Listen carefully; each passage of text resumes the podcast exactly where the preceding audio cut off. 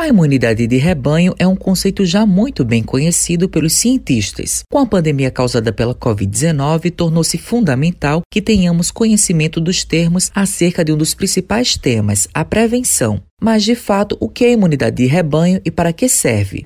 A imunidade de rebanho, ela também é chamada de imunidade coletiva ou imunidade em grupo.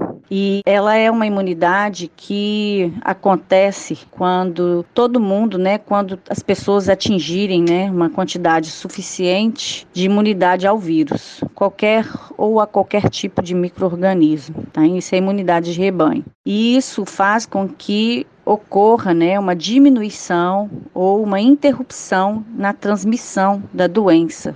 Esse áudio é de Tatiana Kisen, imunologista especialista em doenças infecciosas. A especialista pontua qual a prevenção para atingir a imunidade de rebanho no Brasil.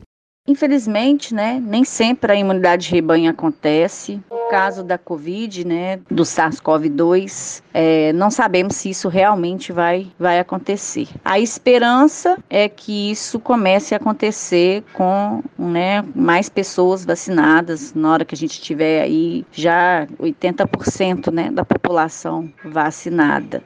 Tatiana fala como a eficácia da imunidade de rebanho no combate ao coronavírus não só ao coronavírus, mas para qualquer microorganismo, né? Quando você atinge maior número de pessoas imunizadas, né? menor transmissão, principalmente é, comunitária daquele microorganismo. No caso do SARS-CoV-2, né? O, o vírus da COVID-19, isso também tende a acontecer. Então, assim, é extremamente importante a vacinação para qualquer país do mundo. E como é uma pandemia, né, é importante que todos os países estejam cientes disso e que a população de todos os países se vacine também, porque você vai diminuir a circulação do vírus não só no nosso país, mas no mundo.